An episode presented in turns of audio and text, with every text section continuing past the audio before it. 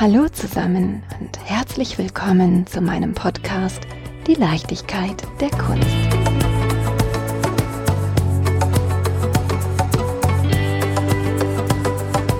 Google ich das Wort Kunst, dann erhalte ich folgende Erklärung. Das Wort Kunst bezeichnet im weitesten Sinne jede entwickelte Tätigkeit von Menschen, die auf Wissen, Übung, Wahrnehmung, Vorstellung und Intuition gegründet ist. Weiter im Text heißt es, Kunst ist ein menschliches Kulturprodukt, das Ergebnis eines kreativen Prozesses.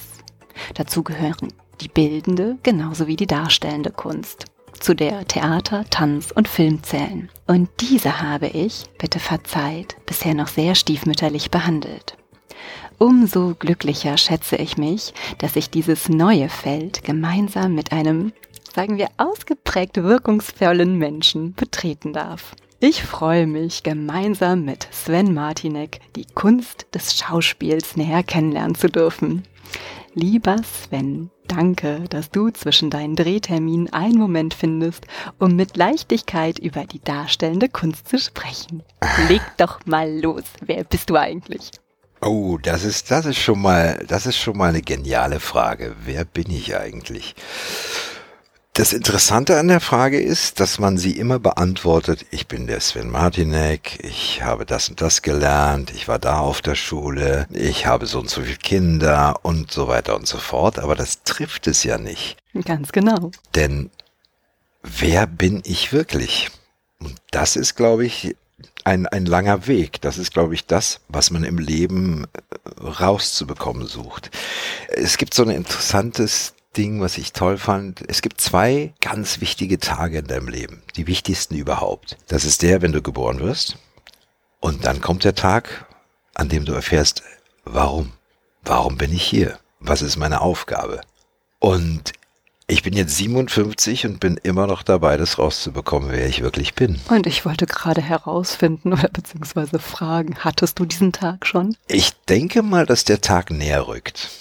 Also er rückt tatsächlich näher und ich habe so eine ungefähre Ahnung. Also es gibt schon so ein paar Dinge, wo ich das Gefühl habe, dass ich noch mehr zu geben habe, als was mein Beruf erfüllen kann. Was erfüllt dein Beruf denn? Mein Beruf erfüllt zum Beispiel eine unglaubliche Lust am Spielen, eine fast kindliche Lust zu spielen, mich in andere Menschen hineinzuversetzen und meine Interpretation praktisch wiederzugeben über diese Person. Also vornehmlich Geschichten erzählen.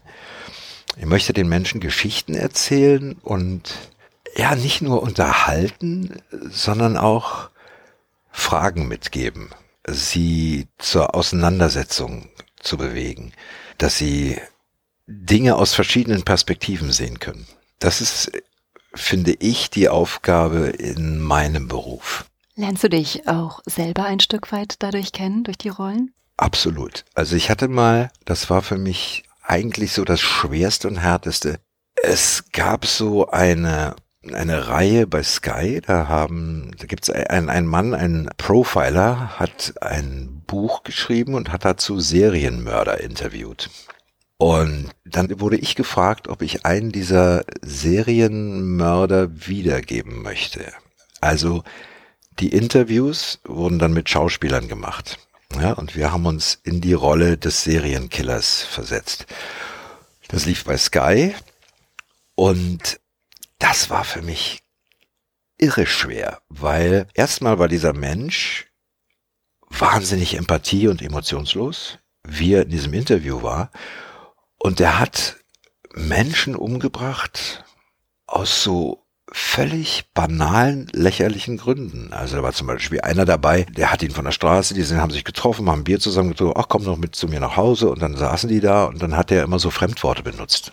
Und da fühlte er sich angegriffen, er fühlte sich getriggert und hat den Typ dann einfach umgebracht, weil ihn das genervt hat. Und da habe ich mir das erste Mal einen Coach genommen, weil ich mich darauf vorbereiten wollte, weil es war nur ein Drehtag, an dem wir dieses Interview gedreht haben. Und da habe ich dann nochmal extrem gemerkt, was mein Beruf bedeutet. Das heißt nämlich, dass ich alles in mir aktivieren muss, um diese Empfindung zu haben wie der. Ich musste mich in ihn tatsächlich reinversetzen, musste ja versuchen, ihn zu verstehen, um das wiederzugeben. Und das war ein unfassbar schwerer Akt. Und ich war froh, als der Tag vorbei war und ich konnte das abschütteln. Also zum Beispiel habe ich auch in meiner Laufbahn immer Rollen abgelehnt, die irgendwas mit so Pädophilen und sowas zu tun hatten, weil ich immer, ich dachte immer, ich will mich nicht mit diesen Gedanken und Gefühlen beschäftigen. Ich habe mich dagegen immer gewehrt und habe gesagt, ich will mich da nicht reinversetzen. Weil wir haben ja alles in uns. Ja, in der Schauspielschule am Anfang sollte ich so eine Rolle spielen. Der Typ war so unsympathisch, arrogant und also einfach ein Unsympath. Ich habe gesagt, boah, das kann ich nicht. Und mein Schauspiellehrer sagte dann, Das Schöne Freddy! ist, liebe Zuhörer und Zuhörerinnen, Sven und ich, wir treffen uns weder bei ihm noch bei mir, sondern wir treffen uns im Blackland. Das Blackland ist, ich würde sagen, nach den ersten zwei Sekunden, in denen ich hier drin war, die, der, der, der kultigste und originalste Platz, den ich jemals gesehen habe, ist eine Kneipe, eine Heavy Metal Kneipe. Das ist ein Heavy Metal Club. Ne? Hier, Club? wird, hier es spielen noch Livebands normalerweise, jetzt seit einem Jahr leider zu. Ja, genau. Ich sehe, äh, ich sehe den Marshall-Verstärker und äh, neben mir ist die Theke. Wahrscheinlich hört ihr auch ähm, den Kühlschrank summen, der uns hier mit köstlichem Wasser auch beglückt. also hier ist wirklich echt Kulisse. Vielleicht dürfen wir das ein oder andere Foto machen, was man dann mal Ja, auf sicher. Insta ähm, sehen kann.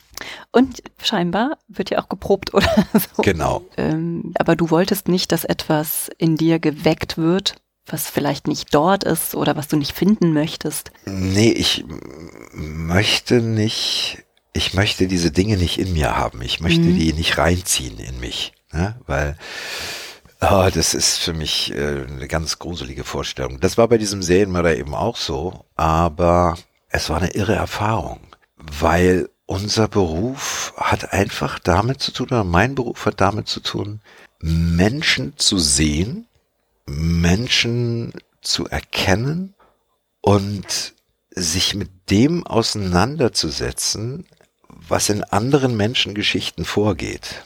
Hat das viel mit Beobachtung zu tun? Das hat viel mit Beobachtung zu tun, das hat viel mit Empathie zu tun, das hat viel mit Zuhören zu tun, tatsächliches Zuhören, denn das ist ja auch so interessant. Zuhören, was bedeutet das schon? Zuhören heißt ja eigentlich, dass man all seine Erfahrungen, all seine Gedanken, all seine Meinungen, dass ich die aus dem Kopf schmeißen kann, um das Neue mal reinzulassen. Erst dann bin ich ja in der Lage, wirklich zuzuhören. Es gibt so ein interessantes Beispiel von einem Philosophen, der sagt, wenn irgendwo ein Baum umfällt und niemand ist in der Nähe, gibt es dann ein Geräusch? Gute Frage. Das ist eine gute Frage. Wo kein Ohr ist, ist kein Zuhören. Aber Zuhören sind eben nicht nur die Ohren. Ne? Das ist eben auch wirklich mal zulassen, was der andere sagt. Nicht gleich sagen, ja, aber Moment mal, das sehe ich anders oder Moment, äh, nee, nee, das kann nicht sein und so, sondern einfach erstmal zuhören. Das ist so, finde ich, so ein bisschen verloren gegangen, was man in unserer Gesellschaft auch sieht. Ne? Das wollte ich gerade fragen. Du hast ja eben dein Alter verraten, ne? Und ähm, hast du das Gefühl, dass sich da gerade was verändert? Vielleicht gerade auch so im letzten Jahr? Ich habe den Eindruck, dass sich viel mehr polarisiert, dass ein Zuhören an vielen Stellen gar nicht mehr so gegeben ist, weil es eigentlich darum geht, eher die eigene Meinung kundzutun. Genau, das ist der Punkt. Diese Gräben sind so, so, so tief geworden in unserer Gesellschaft. Wenn man sich so dann Instagram oder Facebook anguckt, es gibt so zwei Lager. Es gibt keinen dazwischen mehr. Es gibt sofort immer wie so, ein- so, ein- so einen verbalen Krieg. Weil keiner mehr wirklich bereit ist, einfach mal zuzuhören. Den anderen Gedanken Raum zu geben.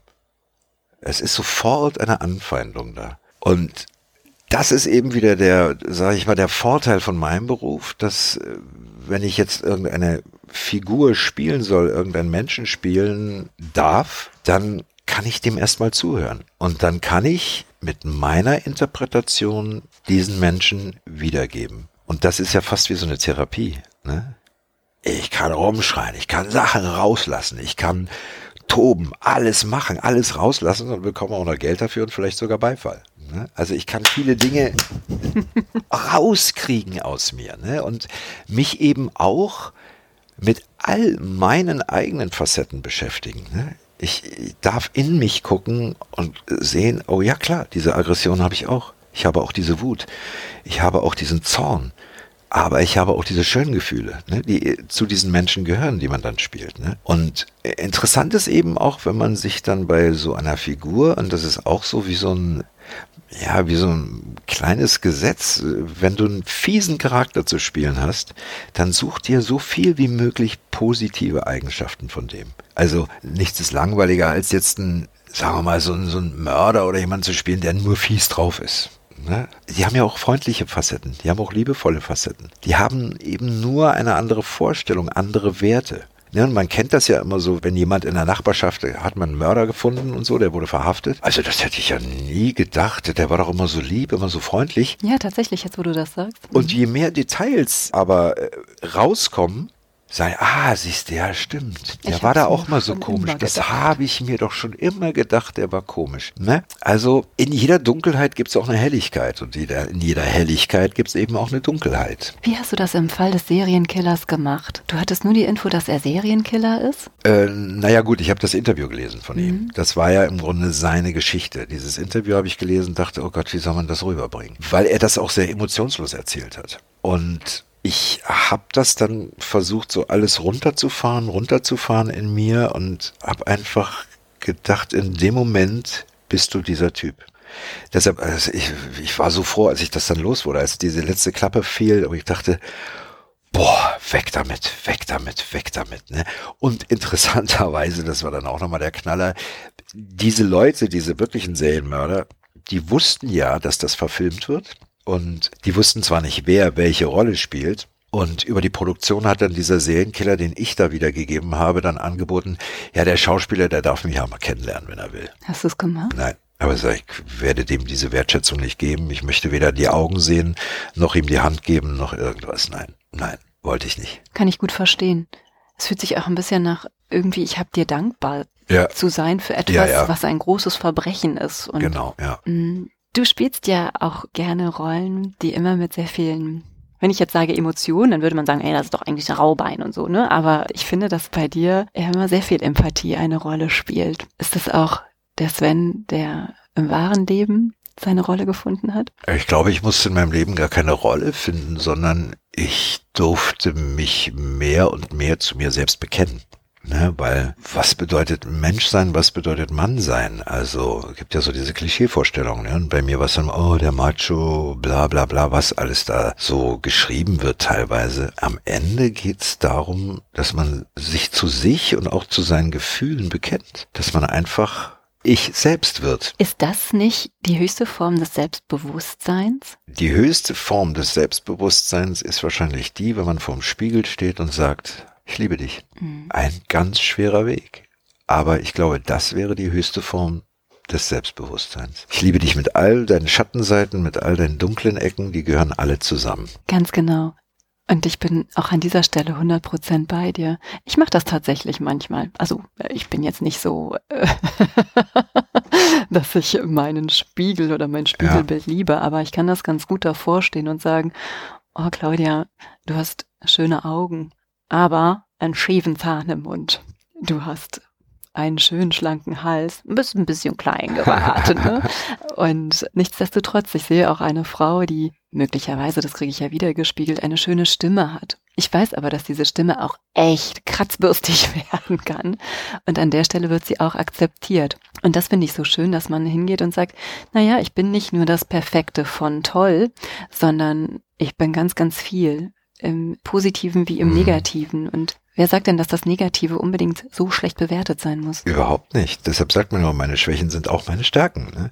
Und es gibt so einen schönen Satz, den habe ich mal irgendwo gelesen, den fand ich ganz schön. Äh, Wenn du zu perfekt, Gott böse. ja. Es geht einfach um, um Akzeptieren. Wenn man sich selbst akzeptieren kann, kann man auch andere viel besser akzeptieren. Ne? Also wenn ich mich sehe, kann ich auch andere sehen. Wenn ich, äh, der Dalai Lama hat das mal irgendwie gesagt, du weißt nicht, wie groß dieser Finger ist, der Zeigefinger. 10 Zentimeter. Ja, nimmst du aber jetzt den anderen Finger dazu, setzt du ihn in Bezug, also baust eine Beziehung auf. Ja. Und jetzt kannst du in dieser Beziehung sehen, wie groß ist der, wie groß ist der. Deshalb gehen wir in Beziehung. Wir sind nicht dafür da, allein zu sein. Ne? Wir suchen immer einen Spiegel. Und dieses, je mehr man sich selber wirklich akzeptiert und lieben kann, umso mehr kann man das ja bei anderen auch. Ja, vermutlich, dass man dem seinem Gegenüber, in welcher Beziehung er auch immer ähm, steht oder sie, dass man liebevoller reagieren kann, wenn man ja. sich selber in seinen Schwächen akzeptiert. Mhm. Und das ist wieder, da kommen wir wieder zu meinem Beruf. Ne? Wenn ich also so eine Figur habe, dann will ich mit der zusammenwachsen. Die wird mein Freund, die wird mein Ich irgendwo. Ne? Ich gebe sie wieder mit dem, was ich in mir habe, was ich in mir trage. Ne? Und mein Verständnis für die Figur bringe ich so zum Ausdruck. Und dann gibt's jemanden da unten, einen Regisseur, der eben sagt, das glaube ich dir jetzt oder ich glaub's dir nicht. Spielst du deswegen gerne Serien, weil dir die Figuren ans Herz wachsen? Oder ist das eine Überinterpretation von mir? Das ist, glaube ich, eine Überinterpretation. Diese Serie, die ich gerade spiele, also diese Morden im Norden, wo ich den Kommissar spiele, das ist wirklich eine Figur, die mir ans Herz gewachsen ist, weil das einer ist, der ganz, ganz starkes Gerechtigkeitsempfinden hat, aber eben nicht bereit ist, so schnell zu urteilen, sondern er will dahinter gucken. Er will mehr erfahren. Er will, selbst wenn einer jetzt sagt, ich war's, er legt ein Geständnis ab oder so, es sind immer noch die Fragen da. Er hat immer Fragen, Fragen, Fragen, Fragen, ne? bis er wirklich die Wahrheit kennt. Ja, und da bohrt er, solange ihm geht's nicht um die, um die Erfüllung einer, einer Kriminalstatistik, wir haben jetzt den Mörder, sondern ihm geht's darum, ist das wirklich die Wahrheit? Stimmt das wirklich? Also er will alles verstehen. Jetzt ist das eine ganz generische Frage. Hast du das Gefühl, dass du und die Rolle immer mehr zusammenwachsen über all die Jahre, dass ihr immer mehr eins werdet? Im Grunde ja.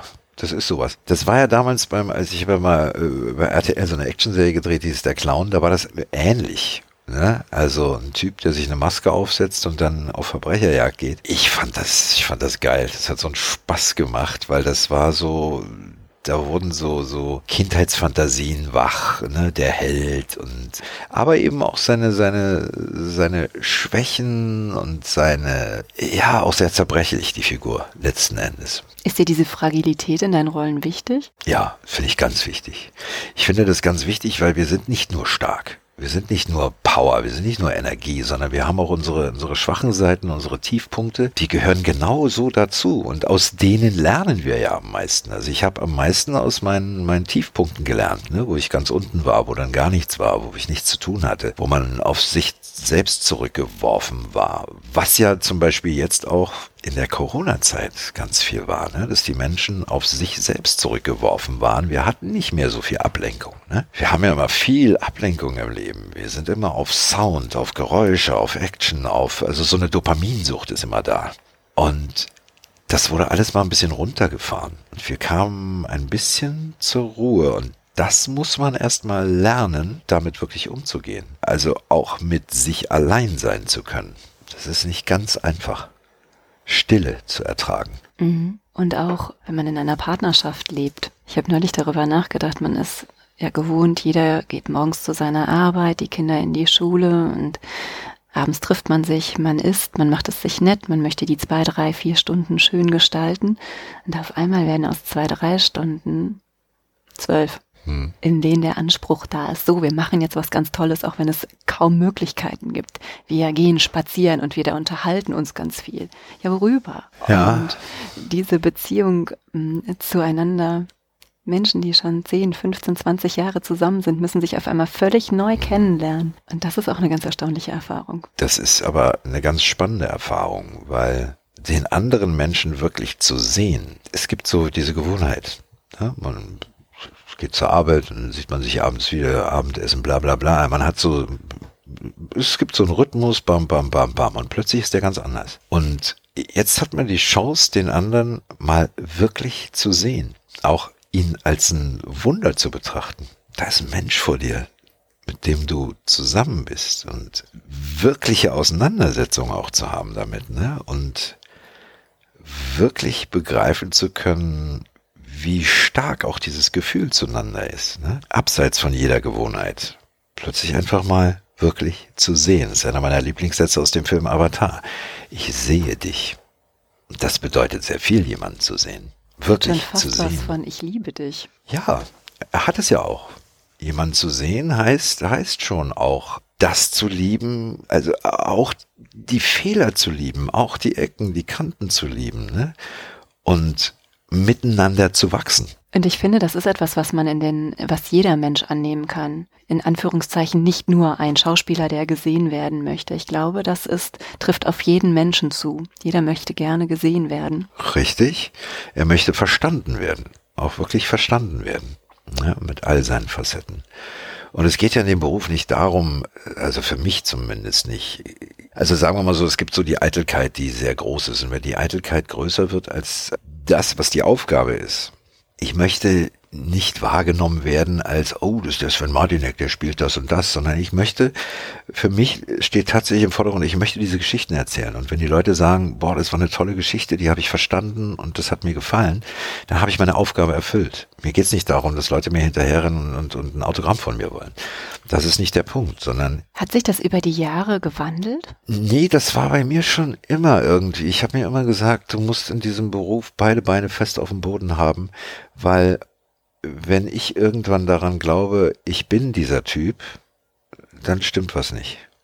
Ich bin nach wie vor Sven Martinek, der eine Rolle spielt. Ich bin nicht der Held. Ich bin nicht der Ober bla bla bla, sondern ich bin Sven, der eine Rolle spielt und der den Menschen eine Geschichte erzählen will. Und wenn die Leute sagen, hey, das war eine tolle Geschichte, wir glauben die, ich kann, die hat mir viel gegeben, die hat mir viel zum Nachdenken gegeben, die hat einen Anstoß vielleicht gegeben, das ist eigentlich meine Aufgabe als Schauspieler. Da kommen wir ja schon fast zum Anfang wieder. Wo ist die, wo ist die Aufgabe? Ja. Hast du schon Ja. als Mini-Sven geahnt, dass du gerne Geschichten erzählen möchtest? Ich war schon immer so ein Spielkind, ja. Das war schon immer irgendwie da und äh, so, ein- so, so ein Wunsch irgendwie, klar, Cowboy, Indianer spielen und so, klar, das gehörte dazu. Ich war Und immer die Prinzessin. und ich war immer der Indianer irgendwie. Das war schon immer irgendwie in mir. Dieser Wunsch, äh, was zu spielen. Jetzt bist du in der ehemaligen DDR aufgewachsen. Ja. Als Mensch, der gerne Geschichten erzählt und wahrscheinlich auch ein großes Verständnis für Gerechtigkeit und Ungerechtigkeit hat. Am Anfang deiner Karriere stand dir das da arg im Weg oder hast du diese Limitierung gar nicht wahrgenommen oder wahrnehmen müssen? Ich habe die Limitierung wahrgenommen.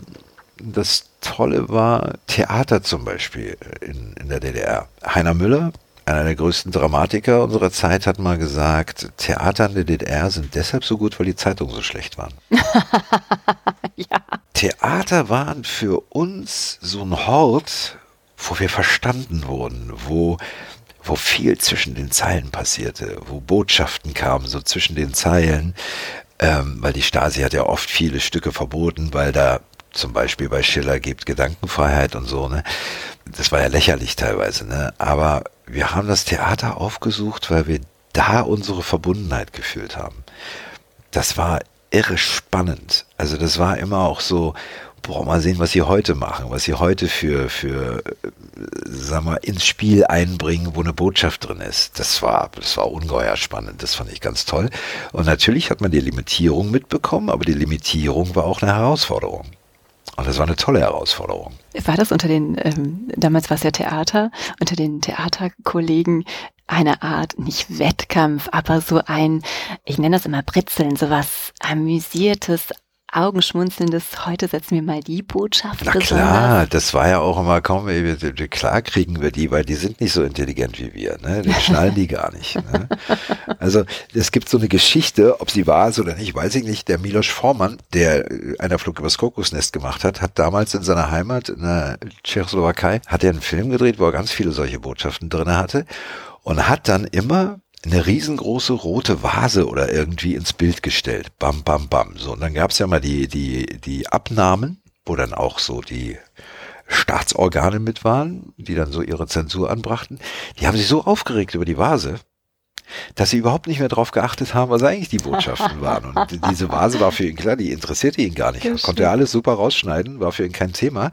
Aber das war eine super Ablenkung. Daran haben die sich dann aufgehalten. Hast du auch solche Anekdoten? Nee, irgendwie, nee, nee. Aber wir hatten, ah, was war denn das? Das war Insel der Schwäne, einer meiner ersten Filme. Da ging es darum, dass der Antiheld, den ich spielte, dass der stirbt. Das wollte man aber nicht. Man wollte, dass der überlebt.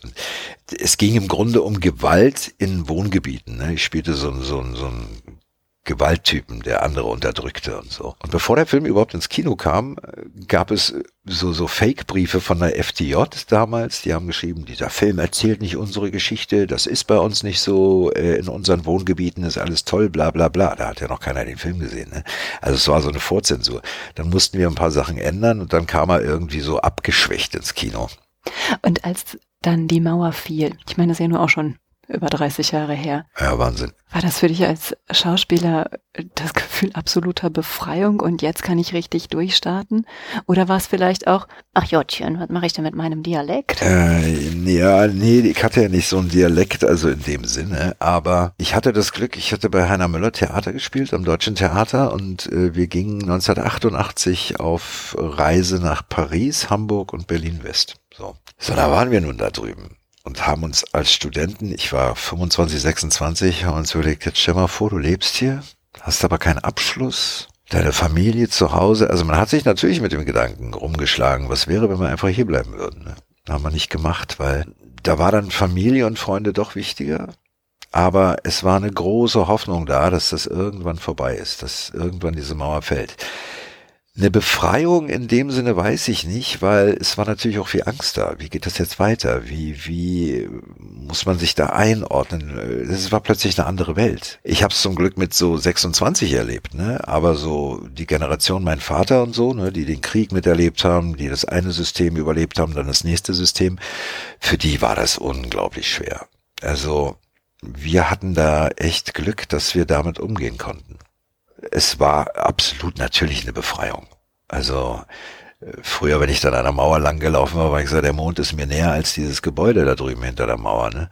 Das war schon, schon eine große Befreiung, aber auch mit vielen, vielen Ängsten bestückt bei mir. Haben sich die Ängste festgesetzt und in Situationen wie jetzt beispielsweise Corona, wo du feststellst, oh, es wird hier alles wieder limitiert und Dinge werden zugemacht, kontrolliert, der Nachbar guckt, was, was man macht? Es gibt Erinnerungen, sagen wir so, Erinnerungen, wo man sagt, Mensch, das kenne ich ja irgendwoher, auch wie Menschen miteinander umgehen. Also das, was ich vorhin sagte, dass die Gräben so tief werden und dass es offenbar nur noch Schwarz und Weiß gibt. Es gibt nichts mehr dazwischen. Die Leute hören sich nicht mehr zu, sie schlagen drauf. Das erinnert mich schon sehr an die Zeit, ja. Das finde ich. Aber ich, ich, ich versuche mehr die Vorteile zu sehen. Eben dieses auf sich besinnen. Zu sehen, dass ich sag mal, ich hätte mir nie in meinen Träumen vorgestellt, dass man irgendwann, dass irgendwann von den Regierungen Reset-Knopf gedrückt wird. Ja. Klar gibt es immer noch viele Sachen, die ich nicht verstehe. Also warum sind Flieger voll, Theater leer, bla bla bla, ne, diese ganzen Fragen. Viele Fragen werden nicht beantwortet. Viele Fragen bleiben offen. Kritik ist ganz, ganz wichtig, weil damit ja auch eine Regierung lernen kann. Ne. Aber ich habe die Möglichkeit, die Dinge zu sagen und ich werde deshalb nicht verhaftet. Das bedeutet, wir haben schon eine Demokratie. Ne? Und da sind diese Dinge möglich und ich kann die Regierung kritisieren, ohne dass ich dafür mundtot gemacht werde. Ist es für dich als prominenter Mensch ein besonderes Geschenk, deine Stimme erheben zu können? Vorbild zu sein? In dem Moment, wo ich aus der Öffentlichkeit rausgucke, also prominent bin, sichtbar bin, einen gewissen Fokus habe, wächst natürlich die Verantwortung auch bei dem, was ich sage gibt auch so einen, so einen guten Satz, geh nie in eine Talkshow, wenn du nichts zu sagen hast. Ne? Also das bedeutet, dass man sich auch für Dinge einsetzt, dass man also seine Stimme benutzt, benutzen darf, um auf Dinge hinzuweisen, wo die Leute dann zuhören. Das empfinde ich als eine Verantwortung und empfinde ich auch als eine Pflicht. Wo würdest du dir wünschen, noch mehr Stimme zu bekommen? Also generell bei dem Thema, womit ich mich schon lange beschäftige und auseinandersetze, ist zum Beispiel das Thema Kindesmissbrauch. Jetzt haben wir ja gerade den Fall Metzelder gehabt, wo ich echt schockiert war über das Urteil. Fand das äh, unfassbar, habe dazu auch einen Post gemacht bei Instagram. Das ist zum Beispiel etwas, wo, wo ich, also wo ich mir wünsche, dass ich da besser gehört werde, dass ich da stärker gehört werde. Das ist ein ganz, ganz wichtiges Thema für mich. Findest du es Instagram da Fluch oder Segen? Beides. Mm, wir müssen lernen, diese Medien tatsächlich gut zu benutzen.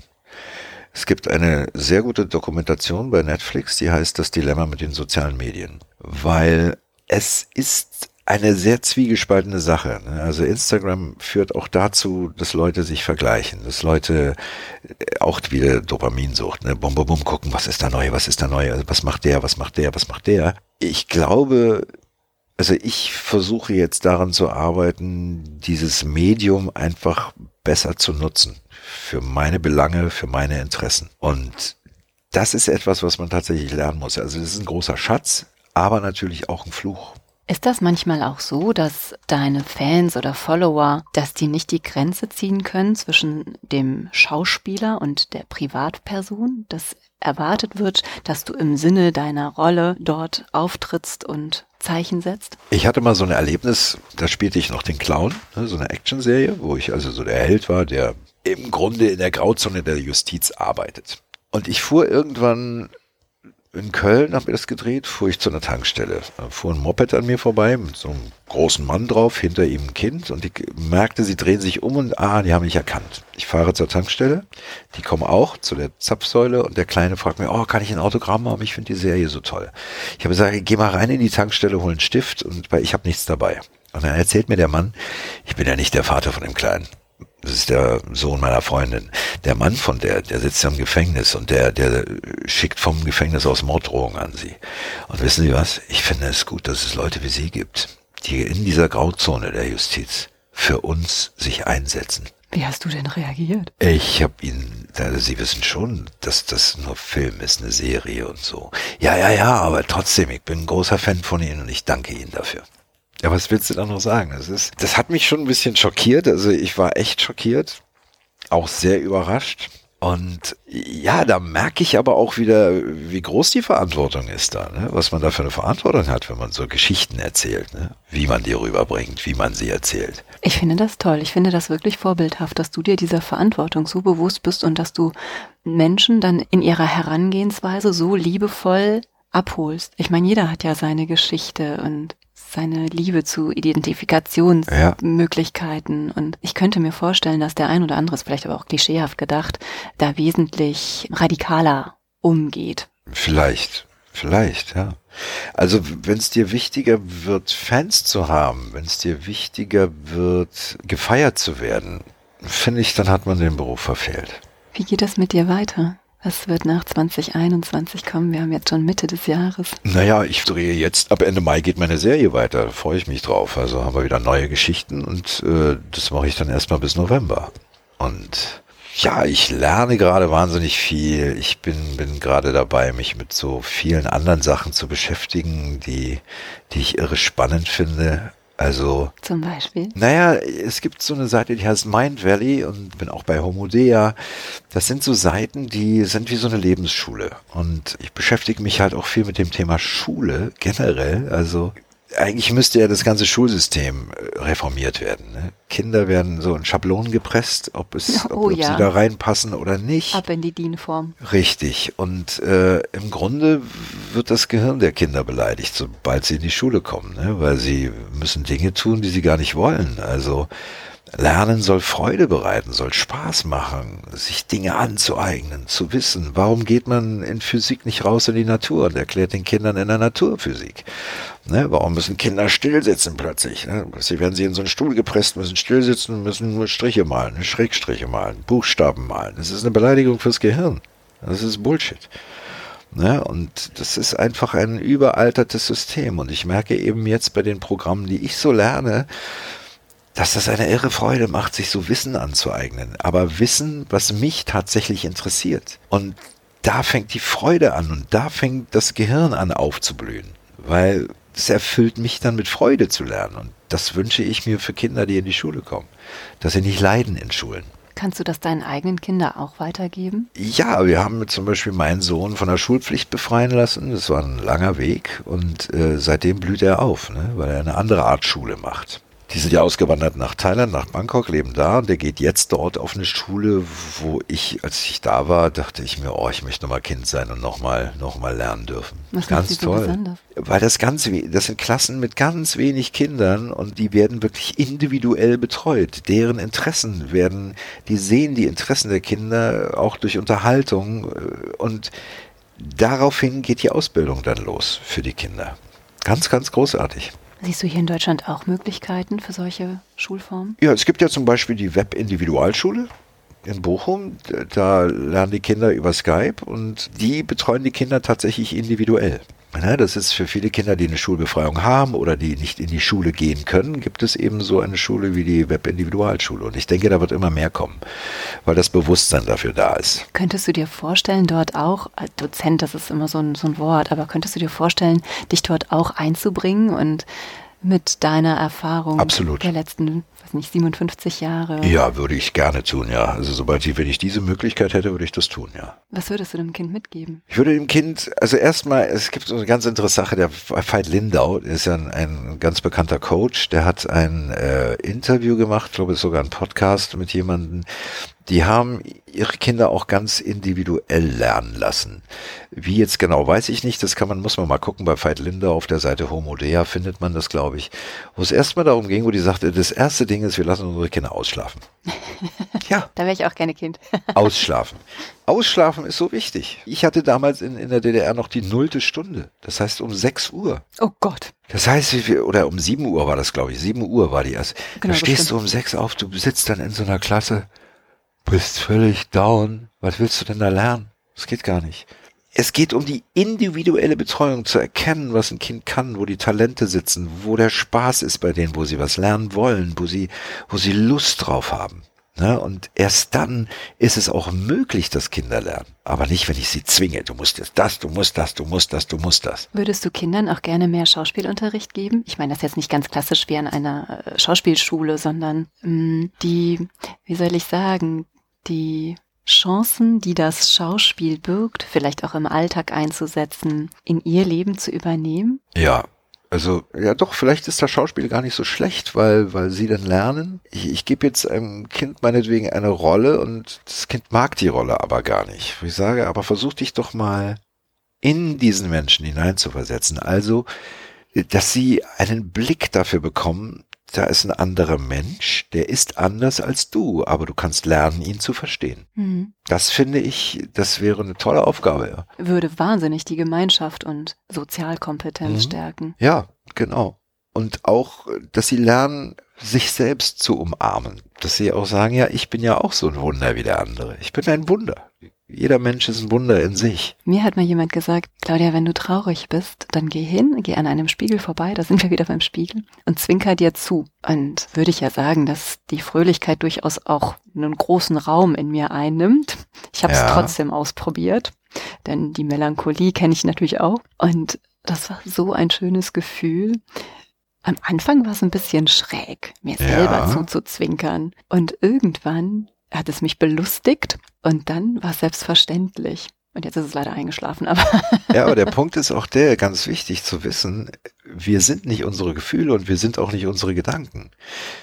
Ich bin ja nicht traurig, sondern ich habe eine Traurigkeit. Mhm. Und diese Traurigkeit kann ich vorbeiziehen lassen. Ich kann, es gibt ja zum Beispiel so, wenn du traurig bist, lach einfach mal. Lach. Lächle, lach, versuch zu lachen, zu lachen, auch wenn du dabei weinst, lach. Dieses Lachen wird irgendwann übernommen. Die Seele kann dann irgendwann auch lachen. Aber ganz wichtig ist immer, wir sind nicht unsere Gedanken und wir sind nicht unsere Gefühle. Ich habe eine Traurigkeit. Ich habe jetzt den und den Gedanken. Aber das bin ich ja nicht. Ja. Wenn ich sage, ich bin traurig, klar, dann werde ich traurig. Wenn ich aber sage, ich habe eine Traurigkeit, dann kann ich die, ja, ich gucke mir die an und lass sie vorbeiziehen. Das geht vorbei. Und letztendlich kann man doch dran gehen wie ein Schauspieler. Im ersten Moment fühlt es sich vielleicht an wie eine angenommene Rolle. Ach, ich muss mich erstmal mit identifizieren. Im ersten Moment bin ich das vielleicht noch gar nicht so sehr. Und dann wird es immer mehr eins. Ja. Wie schön, ich finde das ganz toll. Das ist ja ein Geschenk, was wir hier den, ja, oder was du hier den Hörern machst. ja, das ist ja auch. Da denke ich, wir gehen in die Kunst des Schauspiels rein und dann kriegen wir solche schönen Impulse. Danke. Freut mich, wenn ich das machen kann, weil aber das sind ja, ist ja das, was mich halt sehr beschäftigt, ne? Und was ich immer auch in Zusammenhang bringen kann mit dem Beruf, weil da habe ich einen unglaublich, ich habe ja in diesem Beruf einen unglaublichen Luxus. Ich darf mich mit all diesen Dingen beschäftigen und werde dafür auch noch bezahlt. Und das ist, das ist ein unglaublicher Luxus, für den ich so dankbar bin, dass ich das machen kann. Also du lernst gar nicht nur reines Handwerk, wie du die Rolle des Faust und so weiter darstellst, sondern du lernst ganz tief ein emotionales, ein empathisches Verstehen. Ja klar. Das ist Teil deiner, Ja. weiß nicht, Ausbildung. Ja, natürlich. Das ist, äh, sich hineinzuversetzen in den anderen, hat ja wieder viel mit Empathie zu tun. Ich versuche, die Welt zu verstehen. Ich versuche, seine Handlungen zu verstehen. Ich versuche, seine Bewegung zu verstehen. Warum bewegt er sich so? Warum denkt er so? Warum lächelt er an der Stelle? Warum ist er da traurig, ne? Ich darf mich mit einer anderen Welt beschäftigen, mit einer anderen Geschichte beschäftigen und daraus auch ganz viel lernen. Ich glaube, du hast deine Rolle gefunden. Also jetzt natürlich, es geht ja nicht darum, die Rolle zu finden, aber du sagtest die Aufgabe. Ich glaube, du hast deine, deine Aufgabe gefunden. Ich glaube, es ist dieses, egal auf welchem Weg, Verständnis füreinander zu Ja. schenken. Für sich selbst und damit für andere. Ja, Ich bin gespannt, die weiteren Rollen, in denen du spielen wirst. Ich auch. ob nun in dem Beruf oder ob ich irgendwann mal vielleicht als Speaker auf die Bühne gehe und Leuten irgendwas erzähle, vielleicht auch das, keine Ahnung. Weißt du, was mich hier interessiert? Das ist jetzt ein bisschen lustig, ne? Welche Dialekte sprichst du eigentlich? Na, ich kann Sächsisch sprechen, no? Das kann ich. Ich bin ja in Magdeburg geboren und da reden die ja so, ne? Das, ist- das ist ja so ein bisschen so ein, so ein Geleier, ne? Aber ich kann auch das andere Sächsisch. Ich kann auch so ein bisschen Fischkopf machen, ne? So Hamburg und so. Das geht auch. Äh, Bayerisch, da wird es schwierig, weil die Leute sagen, na, das klingt nicht so gut bei dir. Ne? Und so. Also, wenn ich längere Zeit äh, vor Ort bin, dann kann ich Dinge relativ schnell übernehmen. Ja. Ich hatte das mal, ich habe mal eine Zeit lang in London gelebt Ja. und als ich zurückkam, habe ich mit ein paar Leuten zusammengearbeitet, die aus allen Teilen der Welt zusammenkamen. Und dann wurde ich immer gefragt, ich mit meinem super Englisch, sag mal Claudi, kommst du aus Irland? Irland? Okay. Also ich so, nee, mm, mm. also ich habe da mal Urlaub gemacht vor zehn Jahren oder so. Die so, du klingst so irisch. Und dann konnte ich mir das erst nicht erklären und dann habe ich meine Gastmutter gefragt, so die sagen alle, ich komme aus Irland. Mir fällt das ein wenig schwer. Ich würde ja immer gerne Irland sagen. Ne? Okay. Warum? Und sie so, du, das kann ich dir sagen. Meine Verwandtschaft ist irisch. Hm. Ich spreche so, du hast das von mir übernommen. So, doch gar nicht. ja, herrlich. Hm. Fällt dir das leicht, zwischen den Rollen zu switchen? Ja, das ist ja tatsächlich eine handwerkliche Sache. Ich sag mal, ich kann die hochemotionalste Szene spielen, aber ein Teil von meinem Gehirn weiß immer, hey, du spielst das jetzt. Ich kann danach ganz schnell wieder aussteigen. Aber das ist ein Handwerk. Das, das lernt man. Das Switchen. Also ich bin ja dann nicht in dem Moment. Also äh, klar, man hat das Gefühl, ich bin der, aber trotzdem bin ich noch am Agieren. Wurde dir schon mal im Privaten der Vorwurf gemacht? Jetzt hör mal auf zu Schauspielern. Also Naja, ich kenne das, ne? Gut, das ist so ein Klischee, dass Leute sagen, naja, der Schauspieler, der kann gut lügen. Das stimmt aber nicht. Das ist ja keine Lüge. Ich kann ja, also Stanislavski hat mal gesagt, wenn du auf die Bühne gehst, dann ist das so, als ob du deine Kindheit in der Tasche hast und du holst sie immer ein bisschen raus. Das heißt, wenn ich eine Emotion spiele, kann ich die tatsächlich empfinden. Ich kann diese Emotion empfinden und das ist keine Lüge, dann bin ich wahrhaftig aber ich kann da auch schnell wieder aussteigen, weil ich kann das Gefühl in mir, ich kann das in mir herstellen. Aber das heißt, ich gehe ja in mich und suche, wenn jemand zum Beispiel eine unglaubliche Traurigkeit hat oder wie auch immer, dann versuche ich mich an Dinge zu erinnern, die mich traurig gemacht haben und versetze mich in diese Situation hinein. Ja, das ist ja einfach, ich hole diese Erinnerung ja aus mir. Ist das ein wenig wie dieses, ich hoffe, ich gebe es richtig wieder, dieses Polaritätenmodell in der, weiß ich nicht, Psychotherapie oder so? Oh Gott, oh das Gott, oh sagt mir Gott, jetzt wird mir wahrscheinlich der Kopf abgerissen, dass du, wenn du eine Situation hast, die dich ähm, nicht 100% glücklich macht, vielleicht ein bisschen traurig, vielleicht auch ein Ja. bisschen mehr traurig und du weißt nicht, wie du damit umgehen sollst, kannst, darfst, dass du dich dann auf dich fokussierst und diese unterschiedlichen Polaritäten, die in dir drin sind. Ne, da ist dann der wütende Sven, da ist dann aber auch der souveräne Sven, da ist der Sven, da ist der tröstende Sven. Das ist immer so ein Trick, den ich mache, wenn ich so in so einem Moment habe, dass ich mir all meiner Claudias bewusst werde. Jetzt wird's vielleicht ein bisschen spooky und die in Dialog miteinander treten lasse. Ne? Dass die Wütende, die darf einfach Kind sein und bockig sein und rumwüten und diesen Kampf ausfechten und dann kommt vielleicht die Souveräne an, legt die Hand auf die Schulter und lässt es zu, ist aber auch da. Kann ich mir das so vorstellen? So ungefähr, ja. Ich bin da ständig im Dialog mit mir selber. Also auch in Situationen, wenn ich wütend bin oder wenn ich eine Traurigkeit habe oder so, dann frage ich mich, hinterfrage ich mich immer, warum ist das jetzt da? Warum? Woher kommt das? Und sich damit auseinanderzusetzen, das bedeutet, dass man da einen inneren Dialog geht, ja. Es ist doch ein Geschenk, dass du diese Gabe hast, dich so kennenzulernen. Absolut, ich sehe das auch als ein großes Geschenk. Das ist ein, ein wunderbares Geschenk. Und ich sehe es als ganz großes Geschenk an, dass du dich mit mir so schön unterhalten hast. Das freut mich sehr. Ich möchte eigentlich gerne noch drei Stunden mit dir weiterquatschen. Aber du hast noch eine Aufgabe jetzt. Ja. Also eine wirkliche ja, handfeste ja, richtig, genau. Aufgabe. Und ganz, ganz, ganz lieben Dank, Sven. Ich würde dich jetzt am liebsten umarmen, drücken und küssen. und es ist schön, dass du uns ja, anhand des ein oder anderen Beispiels in, dein, in deine Welt eingeführt hast so, so viel Persönliches erzählt hast. Und danke dir. Ich danke dir für die Möglichkeit, dass ich das durfte. Danke. Immer wieder gerne.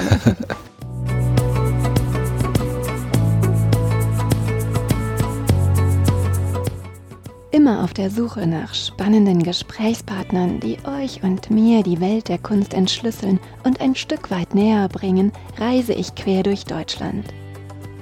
Wenn du den Podcast Die Leichtigkeit der Kunst unterstützen möchtest, dann freue ich mich über deine Spende auf paypal.me slash Leichtigkeit der Kunst.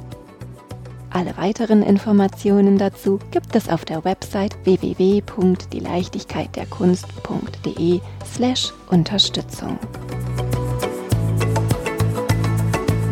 Schickt mir gerne Fragen, Anmerkungen und Feedback an claudia at dieleichtigkeitderkunst.de. Und wenn ihr mögt, schenkt mir gerne ein Like und eine Bewertung. Diese Produktion wurde unterstützt durch das Podcaststudio.nrw.